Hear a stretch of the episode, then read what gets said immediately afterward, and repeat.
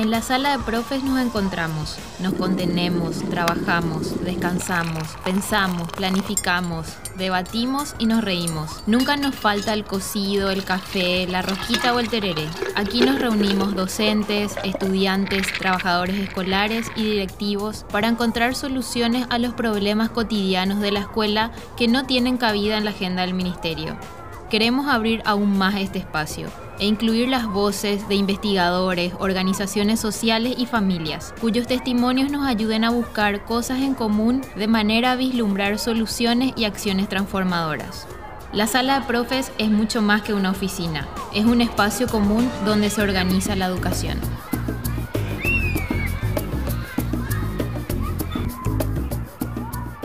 Bienvenidos a la segunda parte de nuestro diálogo sobre educación integral de la sexualidad. Es la segunda parte del tercer episodio de la serie podcast Sala de Profes. Mi nombre es Mauri Paradeda. Y yo soy Ana Portillo. Este episodio trata sobre la educación integral de la sexualidad, ACE, a través de las voces de miembros del Servicio de Paz y Justicia de Paraguay, SERPAG. Te invitamos a escuchar la primera parte si aún no lo hiciste. Hicimos el ejercicio de imaginar futuros posibles para un país que cuente con ACE que no solo reconozca la diversidad, la importancia del consentimiento y acciones dirigidas a la prevención de abusos, sino que promueva un cambio fundamental en la forma de relacionarnos. Además queremos dejar algunas herramientas con las que podemos empezar a trabajar un tema que muchas veces nos cuesta. Hace un par de años escribimos con una amiga, profe también, un artículo que se llamaba Si el MEC fuera feminista. Mm. Entonces yo pienso lo mismo. ¿Y si Paraguay tuviera ya la ACE? ¿Verdad? Eh, ¿Cómo sería eso? Eh, claramente Monse explicó súper bien que la ACE no es ni un capricho, ni una conspiración, ni un plan maligno de manipular niños. Es una necesidad. Entonces, ¿cómo sería un país que puede hacerse cargo de esa necesidad? Un Paraguay con ACE, ¿verdad? Me, muestra un Paraguay con un cambio fundamental en los vínculos, un poco lo que decía Ramón al principio, ¿verdad? En la forma como nos relacionamos entre las personas, donde el consentimiento para todo es la base, cosa que no es, que no es corriente, que no es algo de todos los días, donde mm, vos podés ver, bueno, no sé, en, los espacios escolares, por ejemplo, niños, niñas, niñes, ¿verdad? Que se respeten, que se vinculen desde el respeto, que se vinculen desde, desde la comprensión de que la otra persona es otra persona y que, y que tiene que, expresarse libremente y sobre todo donde, donde se comprenda, o sea, pienso nomás mucho en, en, el tema del bullying en los colegios, sin llegar al bullying ese extremo, sino el, el simple bullying, ah, mira la gordita, el, el gay, el, ¿sí? Como, como, como insultos, digamos. Entonces, pienso que en procesos que procesos de ACE que permitan entender esta relación y que permitan entender que la diferencia no implica ser menos, puede contribuir enormemente a, vínculos sanos, a vínculos sanos y a vínculos afectivos sanos y a vínculos de pareja sanos, saludables. Eso así para empezar con ese sueño. La imagen que yo tengo se parece mucho más a la huerta de la agricultura familiar campesina, digamos. Uno mira y hacia lo da gusto, hay distintos colores, formas, texturas en un mismo espacio, digamos, que es muy diferente al, al horizonte así monótono, aburridísimo que propone el, el, el Sojal, Entonces para mí la ACE tiene mucho que ver con, con esto que decía Diana, de habilitar a la vida, que se exprese, se manifieste. Claro que eso nos lleva al, a esa experiencia humana de vivir con la diversidad. O sea, a nosotros nos encanta que el otro esté en el lugar que nosotros queremos, que así sea, y que si sale, entonces nos molesta, nos perturba, pues no lo podemos controlar. Dicen que el ser niño es no quedarse en el lugar asignado, y que adultos tiene que ver con a veces quedarse demasiado en los lugares asignados. Me imagino niños y niñas que como entienden cuáles son las partes del cuerpo, que como tienen claridad en cuáles son sus partes privadas e íntimas que nadie puede tocar, pueden identificar cuando alguien, el padrastro, el tío, lo que sea, se, busca tocarles o generar una situación así de, abuso y pueden decir, no, me, quiso tocar mis partes íntimas. El niño o la niña a lo mejor no puede defenderse en, términos de enfrentarse a un adulto abusador, pero sí puede contarle a alguien, pero porque entiende que hay partes privadas, porque se le enseñó, porque se le, se le llamó a las partes por su nombre, en fin, me imagino me imagino, bueno, mucho, mucho, esto del, consentimiento, ¿verdad? Me imagino eh, hombres y mujeres que no se que no se violentan porque la otra persona le dijo, no, sí, recién quería tener una relación contigo, pero ahora no quiero. Y eso no implica que se le tenga que abusar porque, ah, como ya dijo sí, después dijo no. ¿Verdad? O sea, me imagino ese tipo de, de, espacios, de situaciones así en la vida cotidiana. Yo me imagino una escuela despojada del autoritarismo, una escuela donde no existe la posición de clase o el tomar distancia de tus compañeros y compañeras, En todo caso, una escuela que, que, invite al encuentro más que a tomar distancia, con todo el cuerpo, ¿verdad? Con todo lo que eso implica. Que una escuela que permita el encontrarse entre iguales, eh, digamos, y que permita compartir. Y una escuela que no agote esa curiosidad casi filosófica que tienen los niños y las niñas y que en algún momento es como que se duerme o se esconde, porque hay todo un sistema que, no permite que esa curiosidad sea eh, socializada o, que permita la reflexión y la discusión, ¿verdad? Entonces yo, yo imagino eso, ¿verdad? Una escuela que, que permita que seamos eh, curiosos y curiosas, y que permita encontrarnos. Me imagino papás y mamás que saben qué, qué cuernos responder cuando sus hijos e hijas les preguntan ¿de dónde vienen los bebés? Y que tienen la respuesta y que es una respuesta natural que les ayuda a entender la vida a, a, a los niños y a las niñas. Porque si, bueno, si, si, si siguen usando lo del repollo, bueno, cuando lleguen al momento van a decir, bueno, ¿cómo, cómo se conecta el repollo con esto que me está pasando, verdad?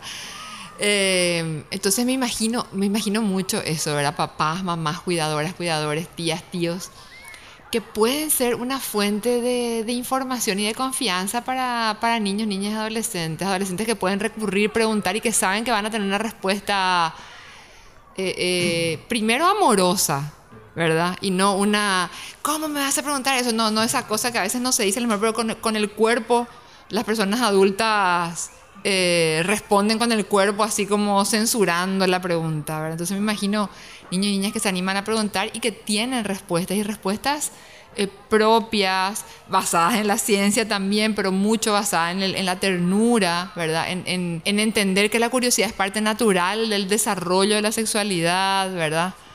Me imagino también mucho una sociedad adulta que entiende primero que, que, entiende lo que es la sexualidad y que, que, logra distinguir, por ejemplo, que cuando se habla de sexualidad no se habla de acto sexual, que es lo que ahora se, se entiende, se malentiende o se, se provoque intencionadamente que se entienda mal y que se confunda, por ejemplo, ¿verdad? Bueno, y podemos seguir imaginándonos muchas cosas más. Yo me imagino un poco a la ACE paseándose por todas las materias, ¿verdad? Que es un poco el espíritu de la ACE, ¿verdad? paseándose por todas las materias en la escuela y que, no sé, en una clase de matemáticas, en vez de calcular a cuántas millas va un tren, ¿verdad? Bala, que cosas que son absolutamente, no sé, desconocidas para la realidad aquí en Paraguay, que podamos pensar en estadísticas, en números que tienen que ver con nuestra propia realidad. Presentar programa, eh, problemas de matemáticas que hablen sobre situaciones de explotación, sobre violencia, sobre embarazos adolescentes y que eso pueda trasladarse después a una materia que tiene que ver con la vida social, con la historia, que podamos reflexionar sobre esta problemática social que tiene que ver con la sexualidad y tiene que ver con la violencia eh, en todas las materias de la escuela. Entonces, que, que puedan salir de esas escuelas niños, niñas, adolescentes que estén estrechamente vinculados a su realidad y que sean ciudadanos y ciudadanas comprometidos y comprometidas digamos, a plantear cambios. Hoy, hoy en día de, la mayoría de, de, los colegios privados salen adolescentes, ¿verdad?, que no tienen idea de lo que está pasando en el país, que no tienen idea de las cosas que necesitan una solución y una atención urgente. Y tiene que ver con esto, ¿verdad?, que seguimos enseñando que el Mariscal López es el héroe máximo y que los trenes balas pueden recorrer a 280 eh, millas por hora eh, y esas cuestiones que no tienen absolutamente nada que ver con, con nosotros, ¿verdad? Uno de los mitos es que los únicos y principales entre comillas, protagonistas, usuarios, eh, beneficiarios de la ACE son los niños, los estudiantes, las estudiantes. Y pienso también que en un país con ACE va a haber profes que tengan orgasmos ante, a la noche antes de irse a su clase al día siguiente y se van a ir más relajadas y felices a dar clases. O pienso que va a desaparecer el famoso maestra Mena, una relación cultural súper frecuente donde las maestras están en relaciones abusivas con sus parejas, maridos, concubinos, eh, donde eh, está una relación donde el hombre se aprovecha de su salario, le explota. O me imagino maestras que van a vivir en casas donde se distribuyen de igual forma las tareas domésticas entre todos los miembros. Me imagino más profes varones de educación inicial. Me imagino incluso en esto que pensaba Monza, una escuela menos autoritaria, en consejos paritarios de estudiantes, profes y directivos gestionando las escuelas y no ya un director o directora que es el único que decide todo, sino que se le reconoce a todas las personas en la escuela y todos participan de las decisiones. Necesitamos saber o compartir y difundir a, dónde recurrir en caso de, de, querer acceder a, materiales, guías em, o incluso asesorías, ¿por qué no, verdad? O qué, qué personas, qué, a, dónde recurrir para, para trabajar este tema. Bueno, desde el CERPAG tenemos un equipo técnico súper genial, ¿verdad? Que tiene la posibilidad de acompañar procesos. De hecho, que el año que viene estamos pensando acompañar procesos más prolongados de educación integral de la sexualidad.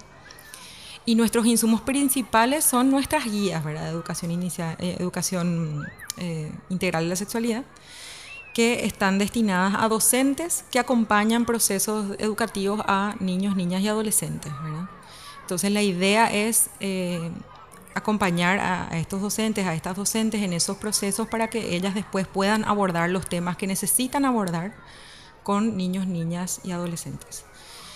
Eh, entonces, bueno, eh, el CERPAG está abierto a, eso, ¿verdad? A, pedidos de acompañamiento, a la posibilidad de pensar juntos talleres y espacios de aprendizaje y también eh, tenemos una propuesta ahora mismo, que es una propuesta de comunicación y pedagógica al mismo tiempo, que es por Andú, que es una, una web que, se, que es porandú.org.pi, que cuenta con redes sociales, en donde tenemos contenidos como planes de clases y talleres, podcast, videos, guías pedagógicas, guías del CERPAG y otras guías que también nos parecieron súper interesantes que, que estuvieran disponibles.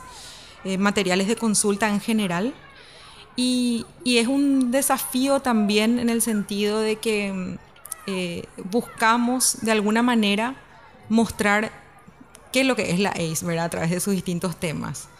Porque hablamos sobre eh, relaciones saludables, ¿verdad? relaciones de pareja saludables, hablamos sobre cuestiones que tienen que ver con la salud sexual y reproductiva, pero también hablamos desde el humor de los distintos temas que, que a veces nos cuestan hablar, ¿verdad? esa es la realidad. ¿verdad? Entonces intentamos encarar toda esta cuestión de las relaciones eh, afectivas saludables desde el humor, desde las preguntas que nos hacen en la casa los familiares, ¿verdad? o en la cena navideña las tías de repente, ¿verdad?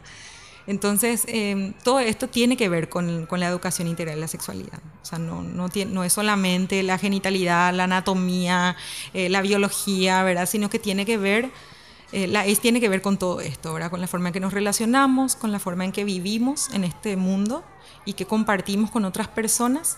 Y entonces la propuesta del CERPAG es tener, contar con materiales educativos y comunicacionales que nos ayuden a abordar todos los distintos temas del CERPAG y tiene las puertas abiertas ¿verdad? para solicitar estos acompañamientos. Estos procesos los hacemos muchísimo con, y, nuestras guías están dirigidas también a personas, o sea, a docentes en general, pero no solo a docentes que trabajan con niñas, niños, adolescentes, sino también a docentes que trabajan con personas adultas. Y también, bueno, no solo docentes, educadores, educadoras, referentes, comunitarios, ¿verdad? Entonces, bueno, la idea es eso, es poder ofrecer la posibilidad de acceder a los materiales, pero también de, de, acompañar procesos formativos, digamos, en el tema.